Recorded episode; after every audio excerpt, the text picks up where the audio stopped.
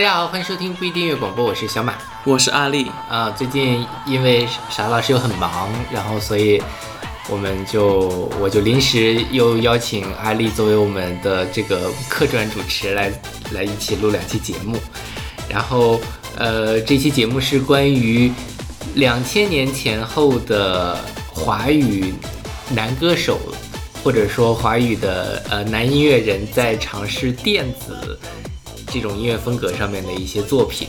然后因为呃众所周知，哈利老师一直在努力的学习并制作电子音乐，所以我觉得他在这里面应该会有一些他自己的见解。然后呃，希望艾老师这期能录得开心。其实我不得不说，虽然说我的确是有这方面的尝试，但我觉得我现在对于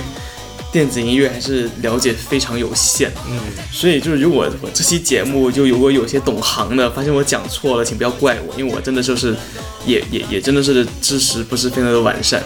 嗯，没关系，反正我们台这个如果有比你还懂的，欢迎来也来参加我们节目来会有搞擂台。会有电子乐迷听你的节目吗我？觉得很很少，如果没有，就瞎说了。跟你讲，对，我觉得很少就。不管了。呃，然后在开始节目之前，先来宣传一下我们各种平台。我们一个微信公众号叫做不一定 FM，大家可以在上面找到乐评推送、音乐随机场，还有每期节目的歌单。在每个推送的后面都会有邵老师的个人微信号，可以通过那个加他的好友加入我们的听友群。我还有一个网站叫做必定点 me，也就是必定的全拼点 me，大家可以在上面找到使用泛用型播客客户端订阅我们节目的方法。呃，然后今天这期节目如果不出意外的话，放送应该就是在国庆假期。然后呢，呃，这一首歌，我们今天第一首歌，如果大家刚才听到的话，也能听到这前面其实是有一个国歌的几个小节的旋律的。然后现在这首歌是来自黎明的《全日爱》，是出自他两千年的专辑《北京站》。这个其实就是呃聊到了一个长期被我们忽视，但是其实在华语主流的电子音乐上面还是有一些地位的电音之王黎明。你之前因为你是粤语区的嘛，所以你你之前有没有就是呃听过比较多黎明的这种呃电音作品当然是有啊，就是大街小巷是在放的。？OK，当年跟郑秀、郑秀文、郭富城、陈慧琳那一帮人，就是大街小巷都在放他们的舞曲。嗯，然后现在回想，其实都是一个人，都是李颂德。对对对，而且我觉得就是听黎明的歌，经常会串台串到郑秀文或者是呃陈慧琳那边去，就是好多他的配器呀、就是那种编的思路都还挺像的。就我觉得雷颂德就是，虽然说他算是在香港当年电子音乐里面非常重要的一个人物，但是他的风格还是非常的容易辨认。嗯，难听点讲是挺雷同的，而且就是应该是受到了非常强的当年李贞贤那一般就是韩流韩流的舞曲的影响，对，呃，包括这首歌里面的很多音色，其实我觉得就跟他的这张专辑非常像。是的，嗯对。然后黎明呢，其实说实话，在我很长一段时间，呃，不知道黎明在四大天王中到底扮演着什么样的角色，因为黎明其实出国语歌出的很少，然后演戏呢，好像其实也就呃为大家所知的就是《甜蜜蜜》嘛，其他的好像也就不知道什么了。但是我这次做节目的时候发现，哦，好像黎明在九十年代中后期在台湾其实的哦不是在香港的乐坛其实是非常炙手可热的，就是属于四大天王里面，他的音乐的受欢迎程度其实是最高的一个。就是包括像当时什么搞什么呃十大中文金曲的颁奖典礼啊什么的，什么金曲金奖，好像有连续三四届都是黎明拿的，一直到说他九九年的时候，OK，我们拒绝，我不再参加香港颁奖礼了，你不要再发给我了，然后才结束。但是他其实早年间的呃风格不是这种舞曲风格，他恰恰是在九八九九年离开了香港颁奖礼之后，跟雷颂德。呃，那个前后跟雷颂德开始展开合作，然后开始搞这些呃舞曲的这些东西。但说实话，我除了之前听到 Happy 两千之外，这首歌《全是爱》还是我在听到 Happy 两千之后，我继续听黎明的歌，我才听到的这首歌。就是我我对他真的是一点都不熟悉。你你没有听过这首歌吗？我之我大概就是这几年才听到了，因为之前就是听到了 Happy 两千，觉得很搞笑，所以就是连着就是倒着就是听了一些黎明的舞曲的东西。这首这张专就是去北京站这一个专辑里面有另外一首歌，应该会应该是更火一点的，嗯叫《月夜月有机》。嗯嗯那个应该是在大街小巷里面更经常听到的一首歌。，OK，但的确，我是觉得，其实我现在回想起来是有点奇怪的，就是黎明是怎么样走向到电子舞曲这个路线，因为他以前的风格，包括他刚进香港的时候。我觉得他多多少少跟王菲刚进香港的时候的包装有点像，就是从嗯。内地来的一个帅哥美女，对，所以说我印象中他的第一张、第二张专辑里面，他也是有这种内地的元素，就很像是比如说当年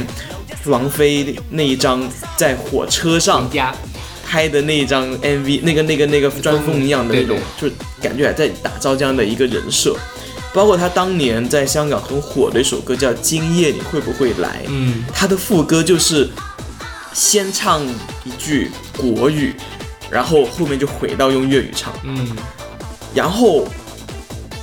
我是很晚才知道黎明是北京人，，OK，我以前一直以为他是就是一个彻头彻尾的香港人。嗯我因为我听他讲粤语也好，包括他以前的拍戏什么的，我完全感受不到内地的气息。哦他的粤语比王菲要好是吗要好，？OK，而而且他真的是长得可能长得太帅了，让我很难嗯相信他是一个。怎么了？我们北方人长得不好看？我不知，道，就是感觉可能就是有这种长他很洋气，，对对对他很洋气。对，他以前，包括他以前在呃香港拍电影的形象，就是那种特别俊俏的小生，嗯就特别花瓶。呃，我觉得他可能是从《无间道》开始，他开始摆脱这种花瓶的形象。他有演《无间道》吗？有啊，《无间道》《无间道二》，哦，对，OK，哦，那《无间道》这个系列好厉害啊，嗯嗯，然后黎明其实早年间一直是签的宝丽金，然后但是据说是因为他卖的太好，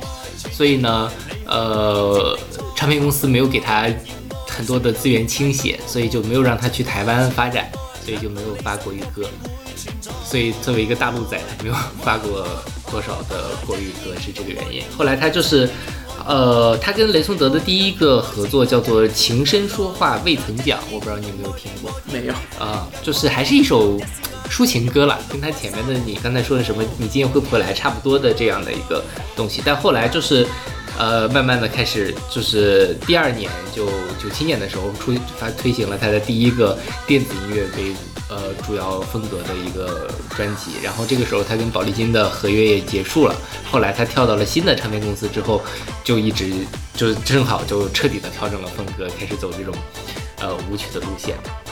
然后这张专辑其实也就它叫北京站嘛，其实你反过来讲，它还是在呃打这个北京的北京人的这个人设。对，虽然它里面好像也呃不太有国语歌，好像 Happy 两千有一首国语的版本。对，我我我看了网上对于北京站的简介，他是说是因为黎明有一次回到他的出生地北京，然后发现了这个地方不知不觉变化非常大，就是从他离开时候一个落后守旧城市，变成了一个媲美世界任何先进国家的大都会，然后促使他产生了这张专辑的构思。然后他在制作这张专辑的时候，就是渗入了一些对于什么呃华语音乐的一些追求，华华语音乐环境的一些追求和渴望。然后这一首《全日爱》呢，它的制作概念源自于黎明对爱国的感觉。他认为北京当地的机场建设发展神速，令人鼓舞。且身为北京人，对北京有一份特别的感情，因此决定创作一首他和国家有关的歌曲，去赞颂中国人的进步，并将这个概念给雷颂德进行歌曲创作。呃，我在听这首歌的时候，我是完全没有想到这一点，就我也没有想到，就是因为那个他前面放了一段国歌的这种旋律嘛，然后我一直觉得他在玩，他在卖这个概念，北京站这个概念对，。但我没有想到这真的是有爱国歌曲。对，但他词曲词里面有体现出来这个吗？呃，其实没有啦，就什么谈论爱、炫耀爱，谁又了解怎么爱？凭着爱，权威爱，难道理想国并会存在？林夕写的词，嗯，对，当然可能他就是他后面其实落地还是男欢女爱什么的，但是毕竟你还是一首商业歌曲嘛，嗯，你如果搞成特别宏大的叙事，好像也，呃不太行。而且说实话，我觉得林夕的宏大叙事的作品呢，以《北京欢迎你》为代表，其实写的一般。林夕还是嗯写这种男欢女爱的东西更擅长一些。我主要是这首歌呈，就是这首歌给人呈现出来的感觉和他这个文案写的差距真的有点大。对对对对，就你真的是想不到一首这么激热力热力四射的舞曲，居然是种源自于一个爱国的一个想法。对，这个真的是挺妙的。然后这首歌它不是用了国歌作为它的那个呃前前面的那个元素嘛？然后它在台版的时候，它在台湾发行的时候就把这个给换掉了。就换换成了一个另外的一个类似于古筝啊还是什么的一个有点中国元素的一个东西，然后呃现在在 QQ 音乐上其实是找不到这个国歌版的，在网易音乐上是能找到这个版本。后来因为香港推行了国歌法，然后还有人去采访雷颂德说你这个会不会犯法？雷颂德说 还还好吧。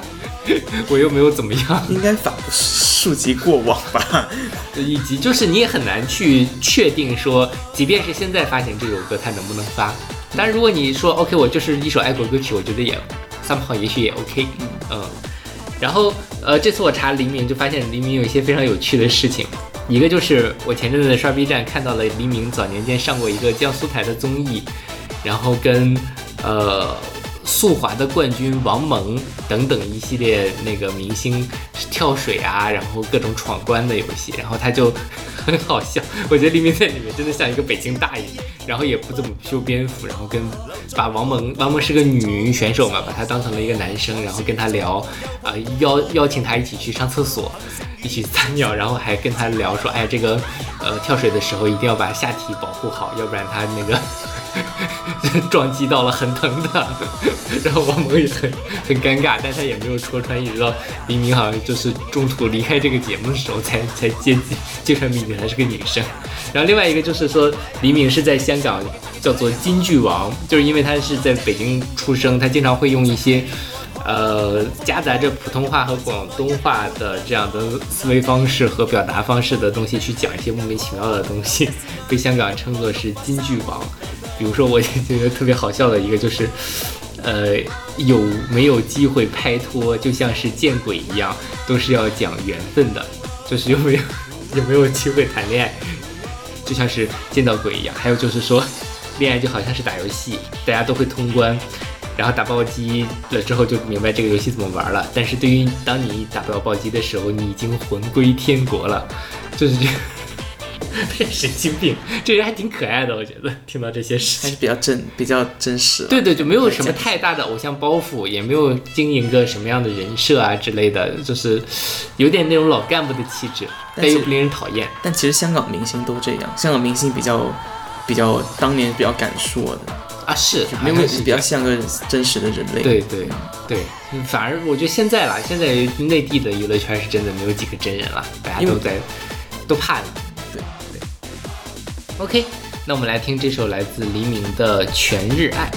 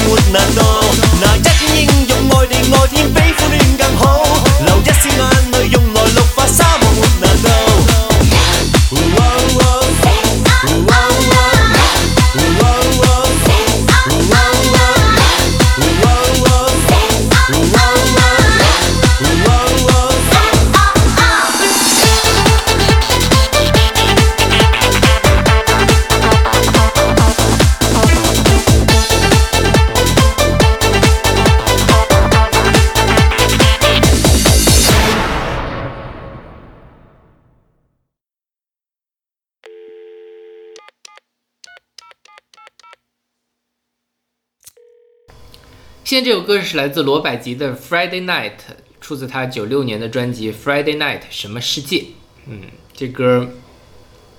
罗百吉其实我之前不是特别熟悉，然后我这次也是查了节目才发现啊，罗百吉在华语流行乐里面还是有有有一定地位的。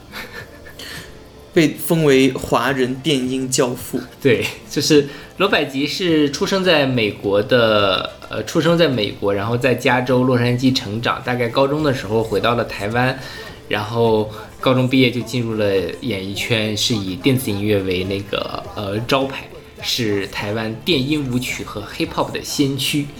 呃，然后他比较著名的作品，对于我们来说，一个是青春美少女的有一首非主流神曲，叫做《I Miss You》，然后是罗百吉写的。而且我查了才发现，这个《I Miss You》这首歌是零三年罗百吉就写给了青春美少女，但是没有唱红。到了零八年的时候，罗百吉的老婆把这首歌唱红了，然后一跃成为了这个非主流神曲。后来青春美少女赶紧出来澄清说啊，我们是原唱，然后怎么怎么样的。所以，所以罗百吉的老婆哦，我没有听过那个版本。啊、对，因为呃，如果大家不知道这个 M C U 是什么的话，大家回想一下，当年在 QQ 空间里面经常会听到的一首歌，就这首歌，对，就很很非主流。然后另外一首就是吹喇叭，吹喇叭是罗百吉零三零四年的一一首歌，然后它呃非常的黄。呃，到一五年的时候，文化部发布了一一百二十首网络音乐管理黑名单的时候，罗百吉就光荣上榜，而且还不止这首上榜，好像还有其他的两三首歌也上榜了。然后就是一个非常，大家感兴趣可以看一看，我觉得挺好笑。但是这次其实是他比较后期的作品了。这罗百吉其实他的前三张专辑，我们今天听到的这个《Friday Night》这张是第三张，就是还是很很厉害的。就是在九四年到九六年的时候，比较早的在华语音乐里面尝试了这种，呃，有点舞曲啊，然后那个呃电音，有点就是 D D J 夜店的这种风格的、元素，而且做的还都不错，不土，不像他后面 M E C U 之类的特别土。对，他，他早期的作品应该算我，我觉得他被称为华人电子音乐教父。我觉得，我觉得他担得当担当得起这个名头，因为他应该确确实实就是华人世界里面第一批玩这种纯正的电子舞曲的人。对，House 啊，Techno 啊，就在早期，事实上，虽然他玩的东西，并就是你你要现在再回溯去看，我觉得也不是说就是特别的好什么的，其实还多地方还挺，就我感觉是有点糙，但他先锋在于就是说他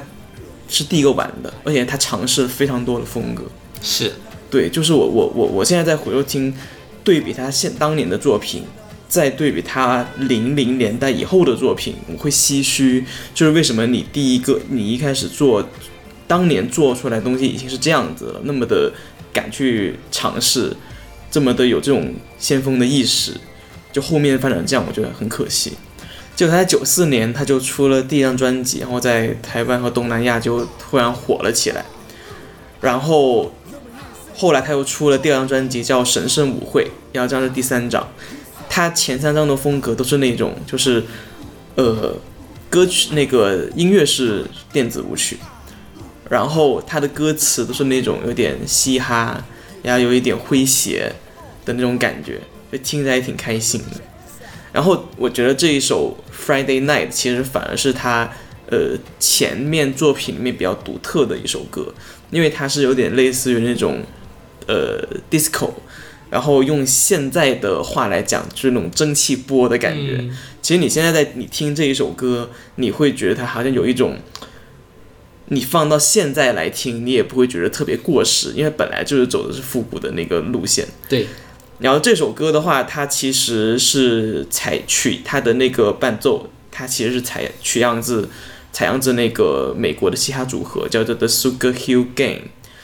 呃，这个组合呢，它是呃第一个把说唱单曲呃送上那个 Billboard 那个排行榜前四十的一个乐队，就是他应该是把嘻哈音乐音乐推上主流的一个组合，所以说可能也有致敬或者什么样的一个想法在吧。所以我觉得这首歌其实虽然它其他的舞曲在当年看起来站在华人的语华语音乐的角度上来讲看起来比较先锋，但我觉得这首歌应该是他前面制作比较好的一首歌。OK。对，然后呃，罗百吉他除了给自己写歌之外，他也给很多其他人做歌。然后比如说 L.A. Boys 非常著名的一首歌叫做《跳》，是他做的。然后他他九六年的时候跟苏慧伦和任贤齐一块儿合唱了，呃，OK OK 是出在了收收录到了呃苏慧伦的那一张《鸭子》那一张专辑里面。然后后面呃这个媒体就说跟能跟有就是能跟玉女苏慧伦合作的都是成龙啊、李宗盛啊、莫文蔚啊之类的，然后现在轮到了这个罗百吉和任贤齐，可见就是他就是说罗百吉跟任贤齐当时也是炙手可热的，而且罗百吉其实年轻的时候长得非常的帅，虽然他后面发胖很严重，就是他早年间是有那种像谁呢？有点像欧弟，还是像什么那种很有一点长相有点西化的这样的一种嘻哈男孩的那种感觉，但是后来就变成了嘻哈胖子，好像还是因为。因为有一次他跟那个呃吴宗上吴宗宪节目，吴宗宪笑他胖啊怎么样，然后他就把吴宗宪的保时捷给砸了，还是怎么怎么回事？反正很，呃，后来就发展的不太好。大概在一零年的哦，对，他还九九年的时候给阿雅编了《跨冰基金曲》。我们本来是想要录世纪之交的电音女歌手的，后来觉得女歌手蛮多的，男歌手可能没有那么多，就说先录一下男歌手吧。如果有机会录女歌手的话，我们会再跟大家详细来聊一下阿雅的那首歌。呃，然后一一年的时候，罗百吉就卷入了一个吸毒的风波，后来就来到了大陆发展。大陆的时候，本来他们是想二零二零年跟中华中中国内地的歌手电音歌手王艺龙联手举办《天罗地网》巡回电音演唱会。你知道王艺龙是谁吗？我知道啊，就是那个电音之王的那个。电音之王？然后如果我是 DJ，你会爱我吗？那个人，我觉得他们俩也挺搭的，其实想想。但是我我很好奇，就这种巡回电影演唱会会是什么样的氛围，或者谁会去听就是夜店里面打碟吧啊？之类的，也许有，也许那个夜店会摆出来的名头，人会知道这个活动会去看会听什么的，毕竟就是也是招揽生意的方式嘛。你说真的是热，像我像大家去看 live house 这种心态应该不是。就是本来一我我猜想就是本来是因为去夜店的人知道，今晚他们来就啊我今晚也去一下嗯嗯的感觉。，OK，反正我觉得是蛮可惜的，就是好像是他前三张其实都还不错，但是等就是当年应该是炙手可热，但是后来好像是跟华纳解约了以后，签了一个比较小的公司以后，音乐水准就大幅下降，嗯而且好像就是在他砸砸车的那个时候，他是遭遇了婚变还是怎么回事？对对，就是他的婚姻生活也不好，然后后面就就就就就开始不行了。嗯我我后来还听了一下他零四年出的一张，也是电子音乐专辑，那一张就就感觉就已经在走比较亲民，比较啊那一张出了《吹喇叭》这首歌，哦 零四年的亚洲土嗨，之夜，比较土嗨的路线，是，对对，感蛮可惜的。对，对。然后现在微微博粉丝九百多，他在发吗？他在啊，他更新他他那个微博发发微博的频率蛮频繁的。哦，那好惨哦，我一会儿关注一下。也反正，但我觉得就是惨或不惨这件事情，他可能自己嗯他有自己的想法，他可能也不想说有那么高的追求。对对，只不过就是站在我听众的角度上来讲，我觉得就是他他应该有更高的，他应该会有更要有更高的地位。对也也应该能做出，可以做出更好的作品了。对对。OK，那我们来听这首来自罗百吉的《Friday Night》。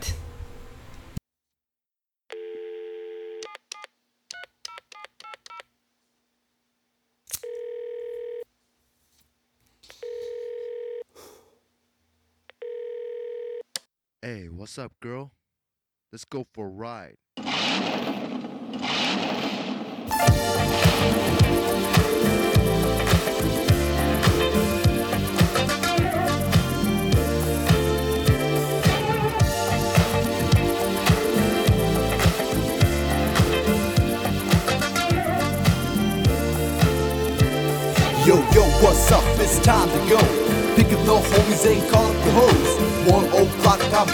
Club. Arrive kinda late, but that's my style. The music sounds real nice tonight. Even though I'm drunk and high.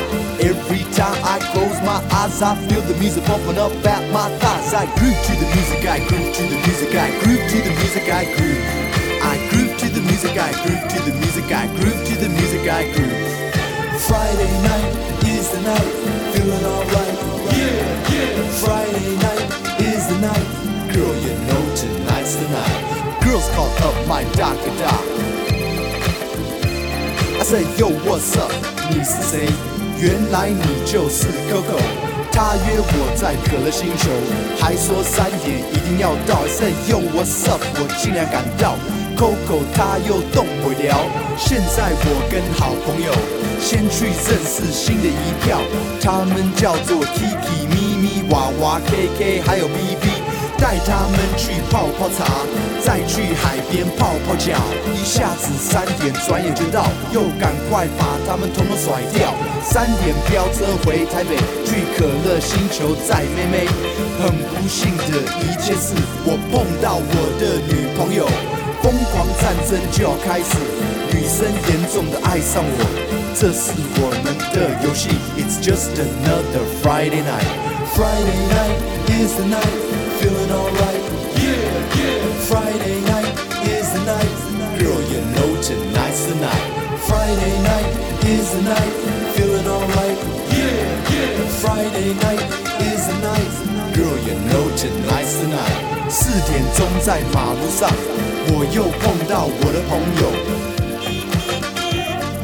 他们找我飙一下，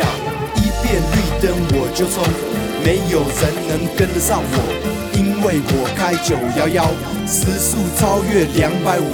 女生疯狂的尖叫，百级百级你好帅，前面一个大弯道，他们还是没看到，突然小伟超越我，好快好快，真的好快，啊哦。我又少了一个朋友。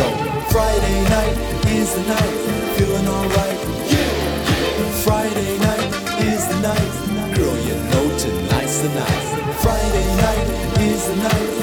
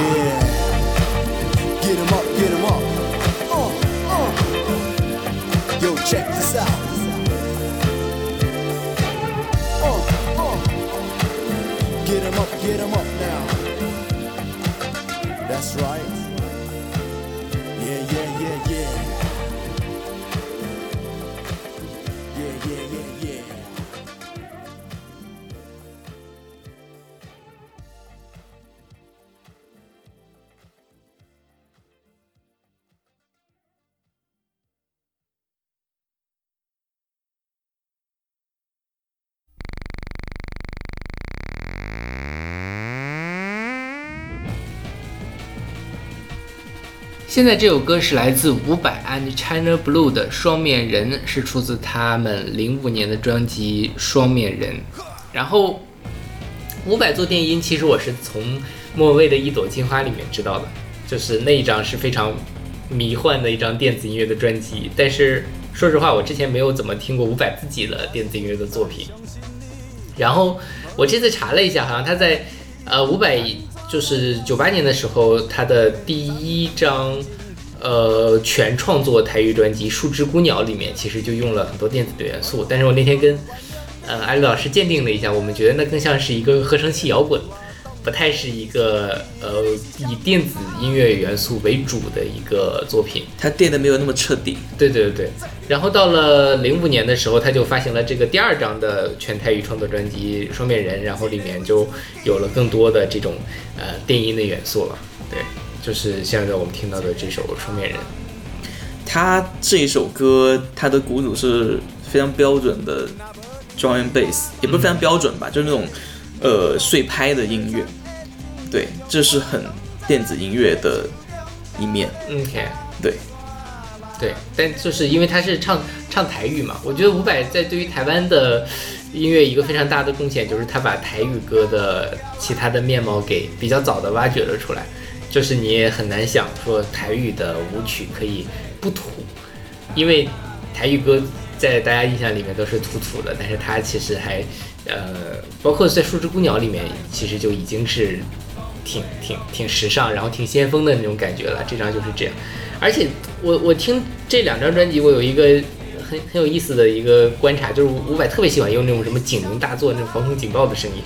他在《树枝孤鸟》里面有一首歌叫《空袭警报》，然后他就是嗯的那个声音一直从头弄到尾嘛，它其实也是一个电子的音效。到了这张这首《双面人》里面，它其实前面还是这个音效。它开头其实是这样，它开头其实一开始是一个拉链的声音，嗯，然后突然就那个声音就变高，变成一个报警的声音，然后再下去，然后再一频，然后那个频率再上来，又变又变成一个呃警报的声音，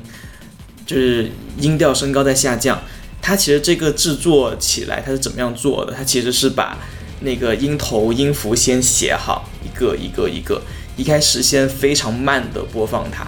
然后后来再把播放的速度拉快，那你拉快频率不就变高，音调不就变高了吗？再下来，然后又变成缓慢的音头，又变成噔噔噔噔噔的音头，然后再变高。它这其实是一种制作的手法，这种手法在九十年代做智能舞曲的时候经常出现，所以它应该是在九十年代一堆那种做什么智能舞曲啊，那种地下比较地下那种电子音乐浸润过以后，形成了他现在的审美。OK，对，是，我觉得很多在九十年代活跃的独立音乐人，多多少少都会听过那些电子音乐。对，像张亚东啊，还有香港的那一波什么 CY Kong 啊、雷颂德啊、嗯。这些人，还有那个谁，那个那个我们也有选的梁翘柏。其实从九十年代走出来的这些音乐人，你看他们音乐多多少少都会有一些电子的因素。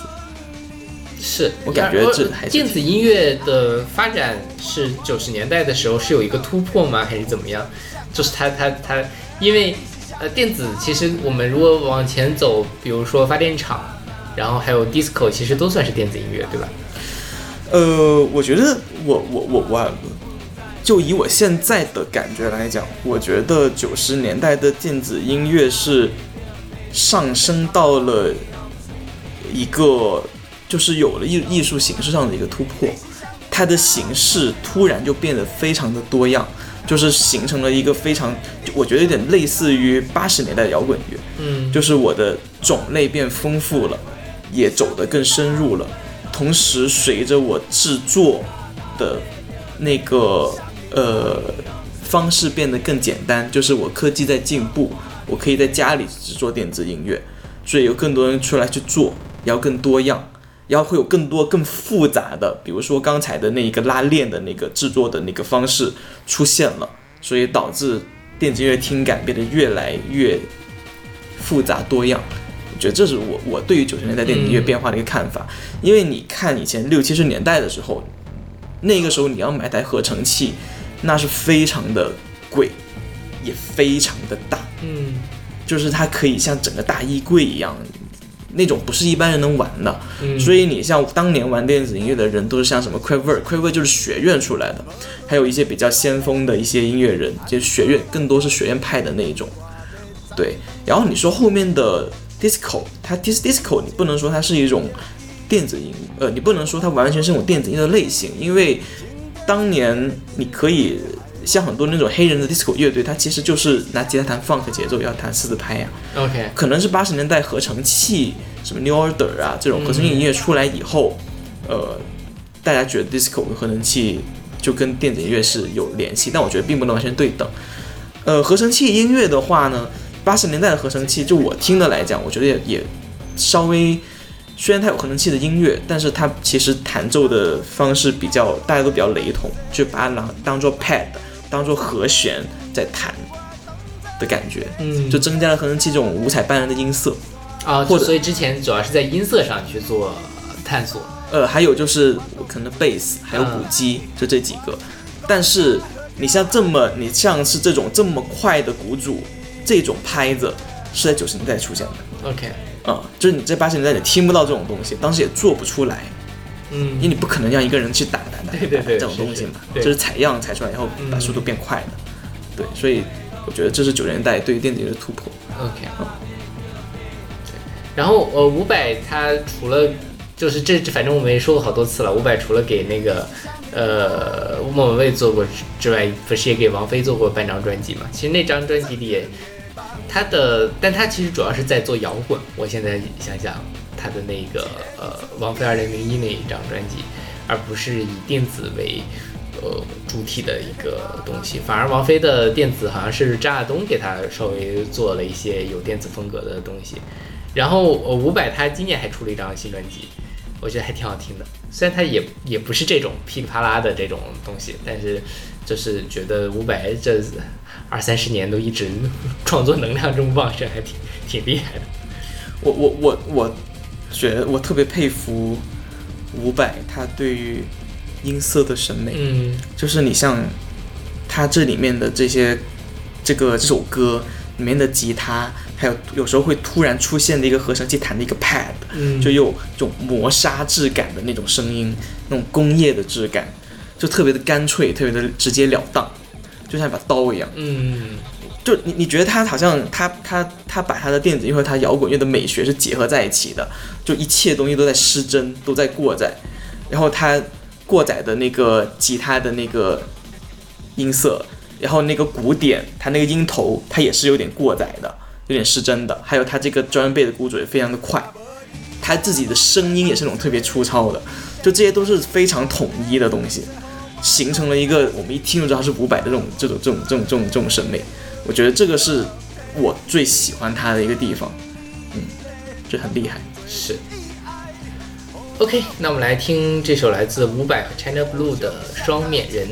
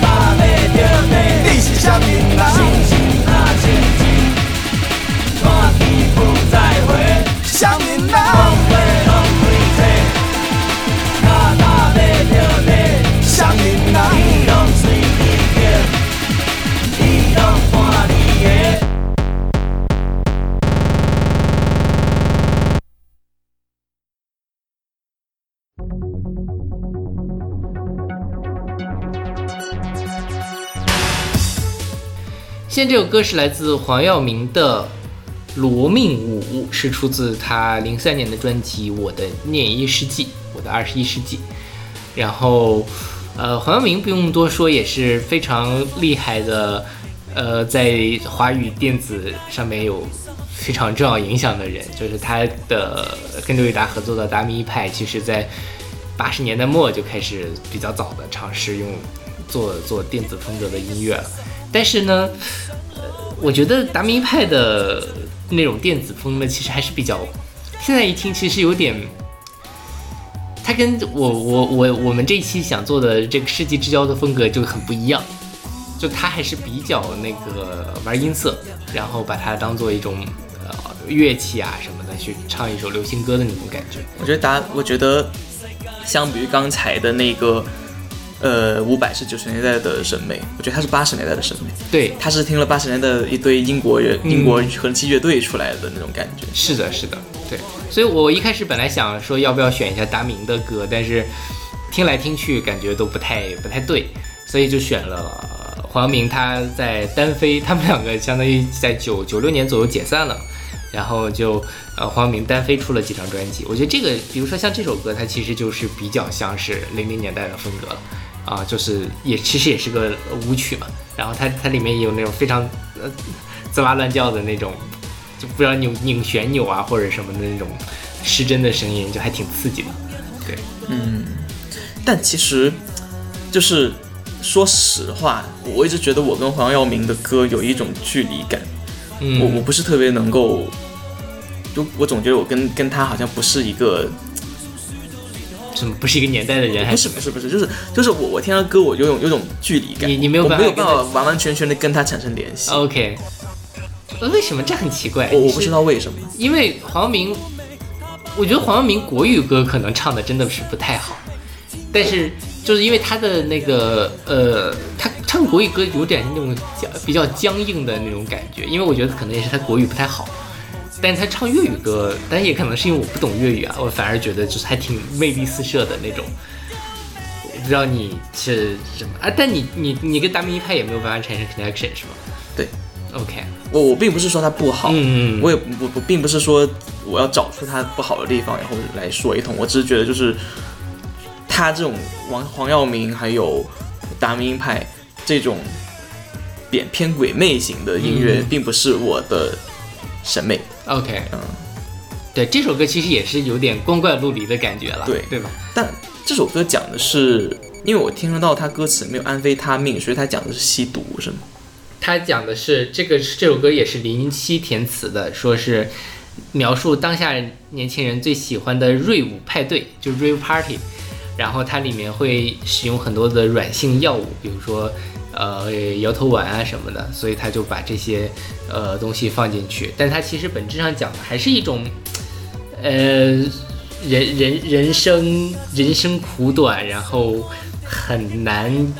得到你想得到的这样的一个比较呃泛泛的一个命题，并不是说他就在讲呃吸毒啊什么的。他就是说这个呃，我妈妈的童年也很苦命，然后爸爸的为人相当的宿命，天一黑天一光，人人很短命，他安哥他安哥，全凭安非他命，就这种人生短暂的那种感觉。我我觉得哦，这么讲及时行乐。合理。对，然后他这个罗命舞，这个罗命是什么意思？罗命 就是你跳这个舞，他会把你命锁了，锁命舞，，OK，嗯。哦，OK，大概这个意思吧。因为这个这个这个东西，反正是在那个普通话里是没有这个词的，是。没有这个“罗”这个词，但要命舞，OK，嗯，OK，明白。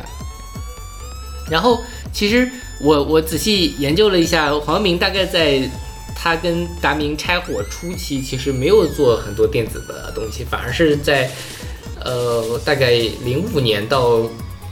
零五年之后吧，才慢慢的有更多的这样的舞曲风格的东西出现。可能也是因为早年间他们的歌其实都是刘以达做的，就刘以达去做编曲，然后所以那个他的个人风格比较重，所以他自己一开始独立的时候会做更多的那种抒情歌，用用这种比较经典的配器或者摇滚的元素或者管弦乐啊之类的去营造那种滚妹的风格。我可能会更喜欢刘以达。OK，但刘以达也很邪啊，嗯，刘以达其实也是鬼妹的。我很难，我还没有想清楚这件事情为什么。嗯对，OK，对，本来我们也想选刘以达的歌来着，但因为刘以达的歌我们前两期刚选过，我就不给大家选。我刚选了他的《一额汗》，也是一个非常呃奇怪的一个作品了。对，我觉得他他是讲这个 rave party，就瑞舞派对这个东西，你这么一讲，我觉得还挺合理的。因为瑞舞派，但是瑞舞这个东西就是也是电音里面的一个名词，它就是应该是当年英国在八十年代九十年代的时候的一种地下音电音派对，也是一种就是相当于当年迷茫的年轻人要去那边发泄，然后连跳通宵跳舞，嗯。然后那个呃，一般一开呢就会随便找一个外外面的一些空草地啊、路边啊去开，嗯然后就是然后一直拿大音箱放三天三夜，一直跳三夜三天三夜的那一种。对，其其实它本身跟毒品应该是没有关系的，嗯但是后来传到内地、传到香港之后，好像就大家很爱去这种场合去吸毒。啊就感觉这个 rave 这个词在国内就名声就不是特别好，但是现在爱电子乐人也也很爱 rave 这个词，就是说这个这个歌听着特别 rave，就是嗯也是相当于电子乐的一种精神。啊，好吧，对，当但你年这个很难说什么是 rave，，对吧？嗯，rave party 就是当年出来的时候，应该是被当时称为是第二次嬉皮士运动。嗯第一次、第二次爱之下。然后我我其实虽然我对黄耀明并不是那么的感冒，但是这首歌里面我很喜挺喜欢的一个处理，就是这首歌在结尾的时候，它有一个人声的 delay，然后它的会对黄晓明声音做变调，嗯。然后这个听起来还挺像是那种。在 party 里面，就是我吸毒吸到我昏迷、嗯。神志不醒的那种感觉，就那种特别糜烂的那种啊，醉生梦死的感觉，的感觉。对。对。然后这，然后这个主题跟黄晓明本身，我觉得也，他本身长得也很像吸毒了，很虚的感觉黑眼。圈很重。对，OK，那我们来听这首来自黄耀明的《罗命舞》。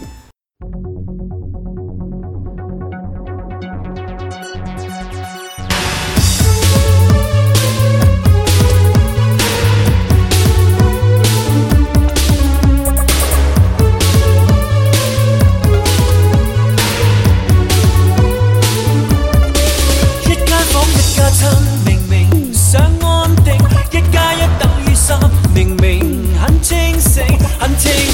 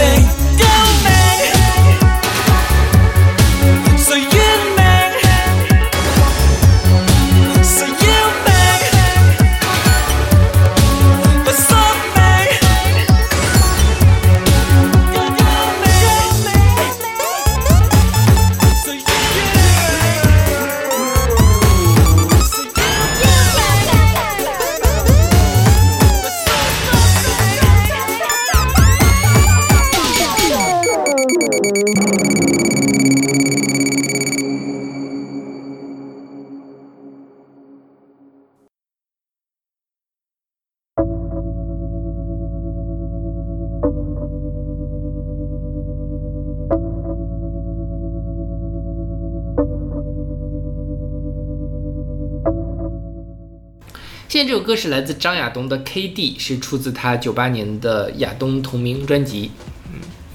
对，你可以把这个鼓组去和刚才伍佰的对比一下，其实是差不多类型的，也是碎拍音乐。OK，对，就他们都是听的差不多的东西。是张亚东，当然他给很多人制作啦，包括我刚刚才也提到，他给王菲做了一些。其实《只爱陌生人》就是一个有有点那个电子风的呃一张的怎么，然后他在这个亚东同名专辑里面，张亚东也自己唱了《只爱陌生人》这首歌，不得不说唱的难听。对，这这我我觉得跟可能就是不知道这张专辑二十天内做完了嘛，对，就是感觉其实制作上还是有点糙，但是他的，但是我觉得张亚东的才华还是就是压抑不住。对，嗯。对，但反正好像张亚东也没怎么出过专辑嘛，这张出了，后来他出了张《钱流》，也就算了，好像他就没有怎么在台前好像是对、啊，是，而《前六》好多其实其实都是别人唱他的歌，对。对，像这张是他自己去做唱唱唱自己写的东西，然后这 K D 就没有歌词了，但就大家就纯粹的欣赏一下他的这种张亚东的才华就好。他在他在两个地，他他他有他有算是有歌词吧，就是他有中间有一段他会默默念出 K D，、嗯。然后这首歌就开始突然的开始呃前进了起来，嗯，然后这边又是一个，然后后来又有一个他突然哈的一声，然后这首歌又进入了第二个阶段，嗯就作为这前后前部分后面部分的一个分割的一个点。其实我是不太懂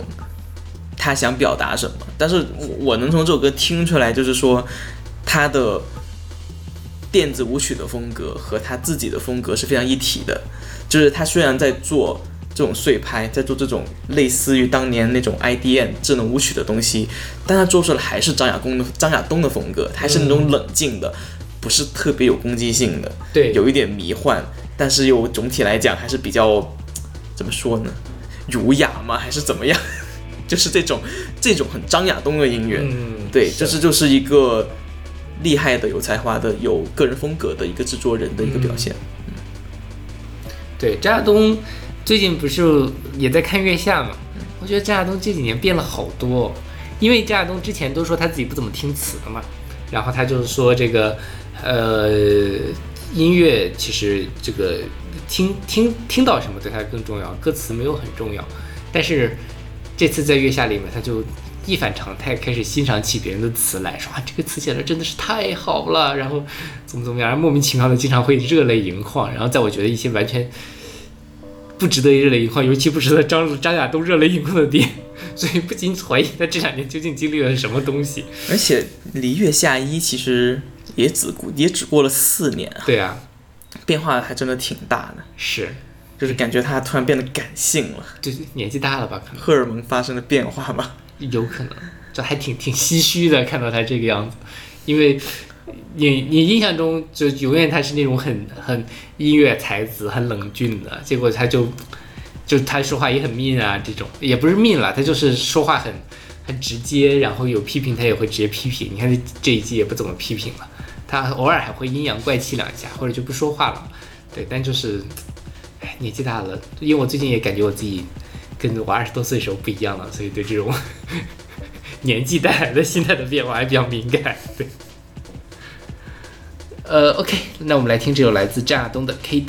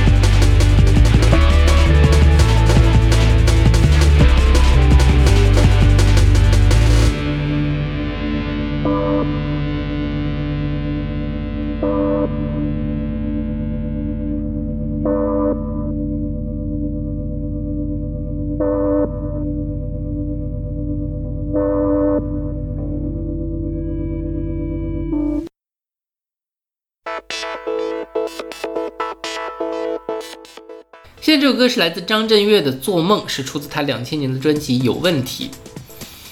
我也是很晚才知道张震岳除了做摇滚之外，还在做电子。啊，当然张震岳今年都在做嘻哈了啊，就是但是他电子这一段真的是挺不出名的。我我觉得我听了他的电子音乐之后，我觉得他做嘻哈是完全无缝衔接的。嗯我觉得他本身做的电子音乐就很强烈的嘻哈的味道。嗯，就是可以直接去给嘻哈做做做做伴奏、做 loop 的。对，我觉得是没有没有关系，就是非常的一就是非常的顺其自然的。嗯啊，OK，因为张亚东，我们之前好像在橘子那期还是什么里面选过一期张选过一首张亚东以 DJ Orange 为名的电子张震岳，你哦该讲 sorry, 张亚东对对对，张震岳对的 DJ Orange 发行的两个电子音乐专辑 Orange 和 Orange Two，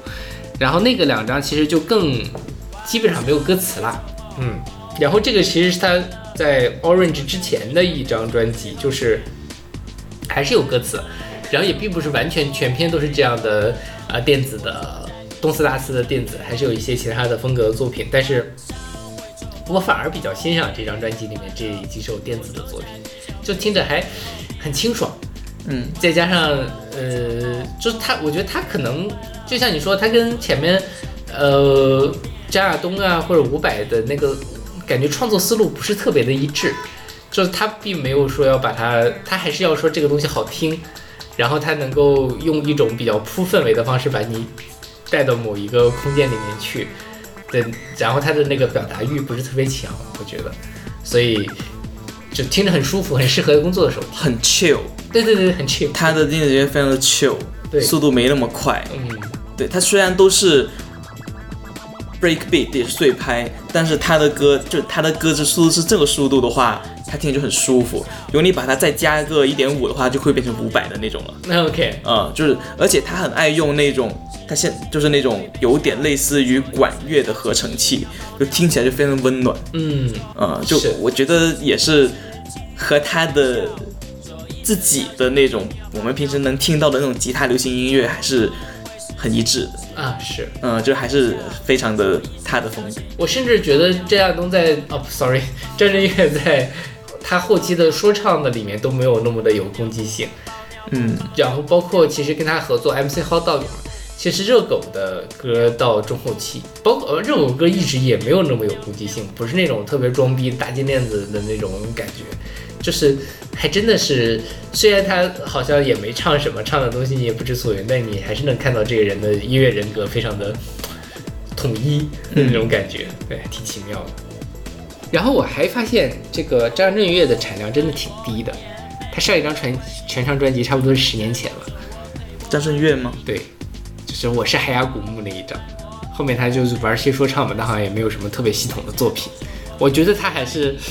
他，虽然他也做电子做嘻哈了，但是我觉得他还是写写写这种吉他流行那个去以摇滚或者吉他为驱动的东西，要是是是我会更喜欢。其实就是，我觉得可能他的心态也并不是说我需要有非常高的艺术上的追求，嗯，我就是自己爱玩，我就喜欢，我就是就是想玩。你看他的这些音乐的制作都是很轻松的，嗯，就是就是非常的自如，对。我不会想说我在这要设计一个什么东西去表达一个非常我的什么理念啊，我的现在前卫的想法呀，我觉得不是，就是、嗯。就是就是我听着舒服，怎么做怎么开心怎么做，就是由内而外的都很 chill。对。OK，那我们来听这首来自张震岳的《做梦》。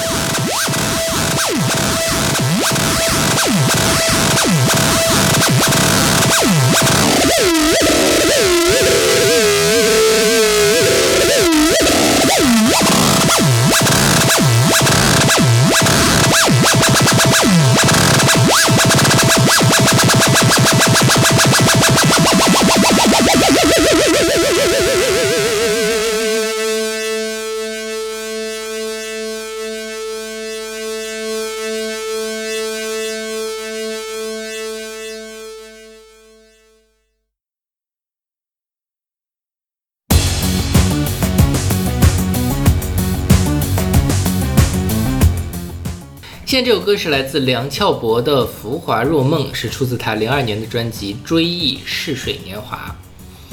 梁翘柏大家熟悉他，应该是在《我是歌手》上，他当了好多季的《我是歌手》的音乐总监。然后，如果大家搜梁翘柏和电子音乐的话，就可以看到梁翘柏在《歌手二》上跟周笔畅一块儿去演奏了特雷门琴，这是他近几年的那个什么。但事实上他，他出道很早，他八八年的时候跟刚刚从 Beyond 离队的刘志远一块组了一个乐队，叫做浮世绘。然后，呃，九零年就乐队解散去美国读书，回来之后给很多歌手就开始做制作。然后他自己推出的第一张专辑就是这个《追忆逝水年华》。然后他零六年的时候还自编自导过一个六十分钟的影片《美好时光》。哇，他好喜欢用这些什么年华呀、时光的这些符号。对，这是他的。而且他他前几年的时候，他好像零八年的时候跟雨飞门也是非常著名的一个广州地区的电子乐队一块儿还做过一个浮世绘的音乐会，就是一块儿来去重新的呃演绎了他浮世绘时期的一些呃音乐作品。但其实我也去听了一下浮世绘，第一它不电子，第二就是它也很九九十年代，就跟 Beyond 啊什么或者达明一派那个同期的那些那那种音乐风格，对，跟跟现在我们听到的这首还是挺不一样。但我觉得有些东西是传承下来的，嗯，就是你当时，因为他跟 Beyond 和那个达明一派，啊 达明一派，他们是同期的，但是他很明显就比他们更收，嗯。他是那种更优雅然后也有一种，它也有一种古典的气质，是他们的音乐，所以我觉得这个东西是流传到现在，包括后面后来去做什么《光之翼》啊，还有这首歌啊，这些我觉得是一脉相承的东西，是对对。然后这个《浮华若梦》讲的是什么呢？讲的是梁翘柏以旅客的身份，多年来穿梭外地与香港，结果是无论香港变成什么样子，梁翘柏都决定再次留留下。在这张专辑里面，梁翘柏没有刻意的去追求新意或者突破，没有使命感，也没有愤世嫉俗，一切都是随心所欲做出来的。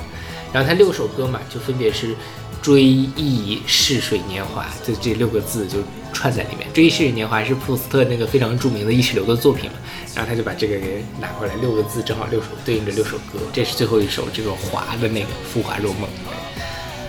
还挺挺有意思的。但是我我没有太完整的把这张专辑听完，我不知道是不是都是这种感觉这个应该是里面比较主流的吧，啊。前面的好像会更个人一更私人一些。OK，我我也没有认真听，我觉得这首歌其实已经比较私人了。哦，这是里面最主流的。OK，嗯，我我稍微浮光掠掠影，我听了稍微听了几个片段，这个应该是里面最主流的。OK，对啊，这个是很这个算是比较正常的流那个主流音乐的架构啊，主歌副歌。那那倒是对。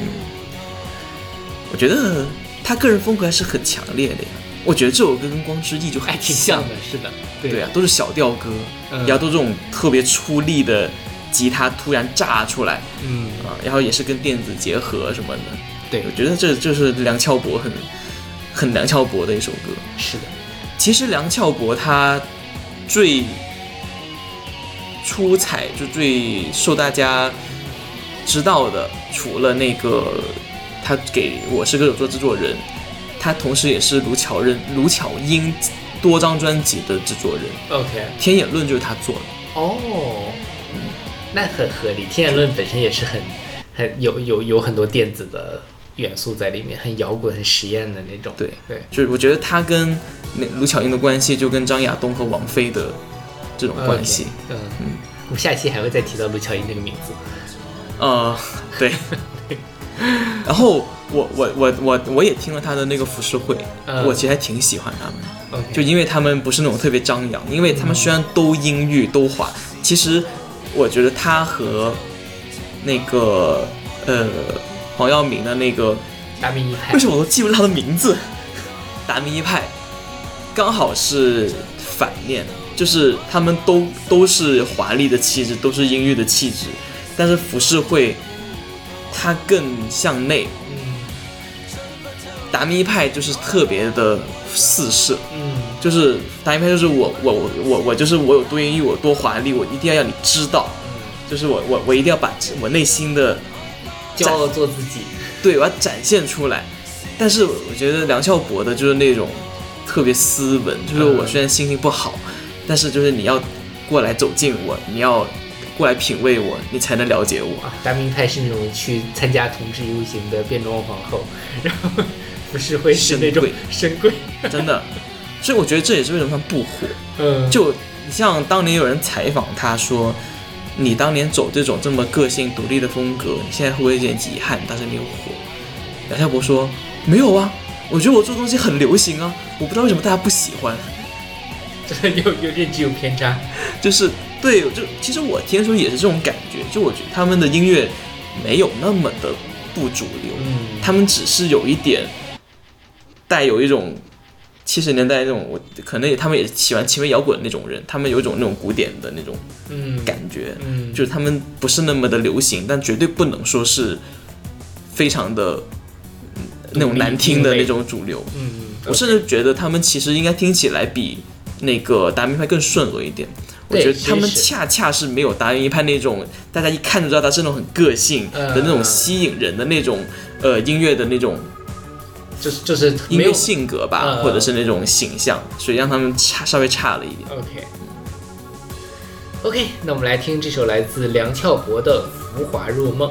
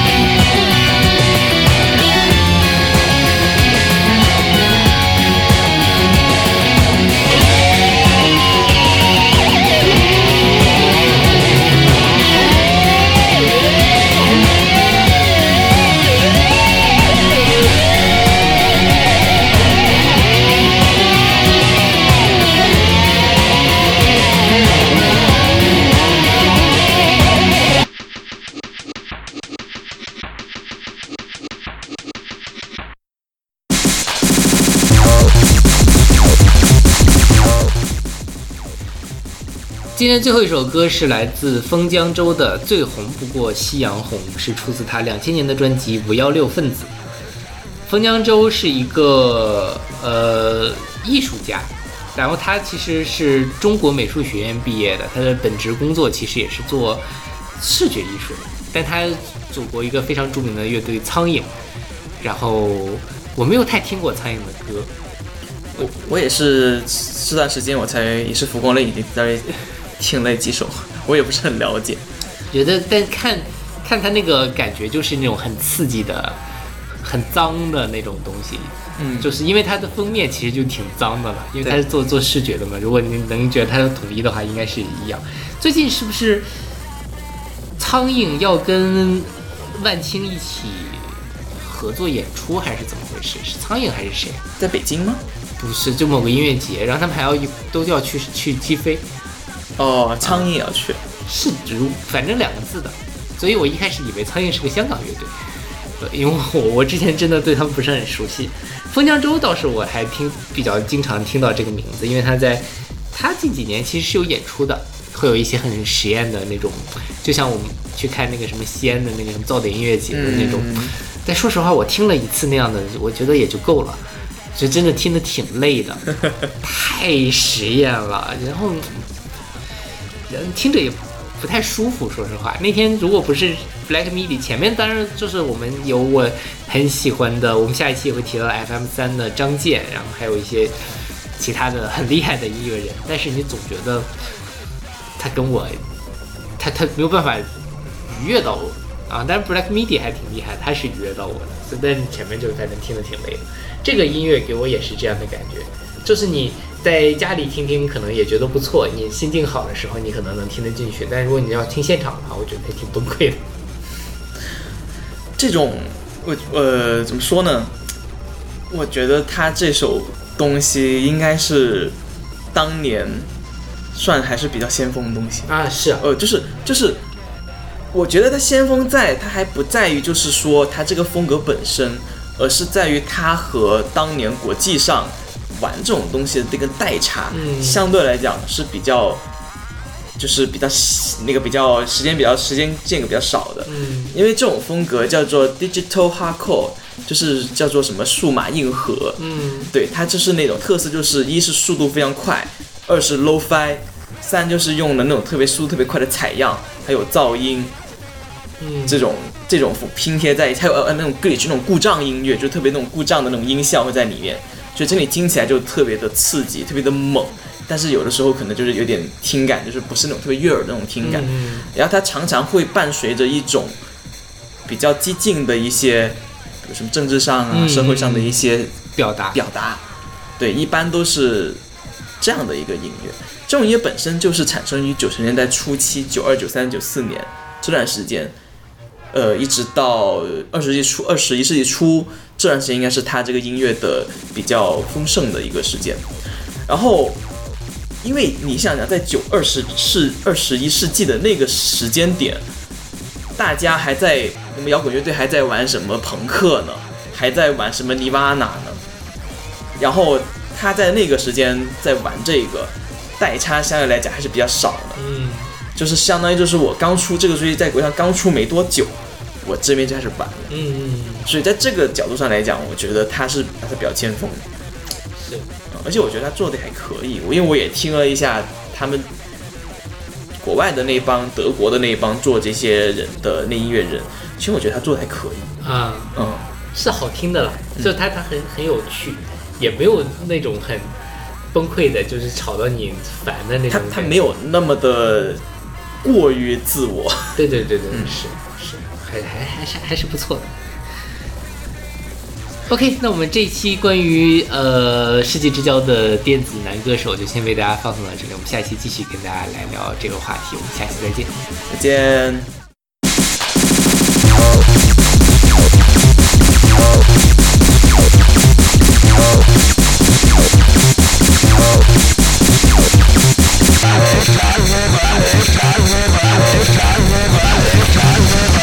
Yeah.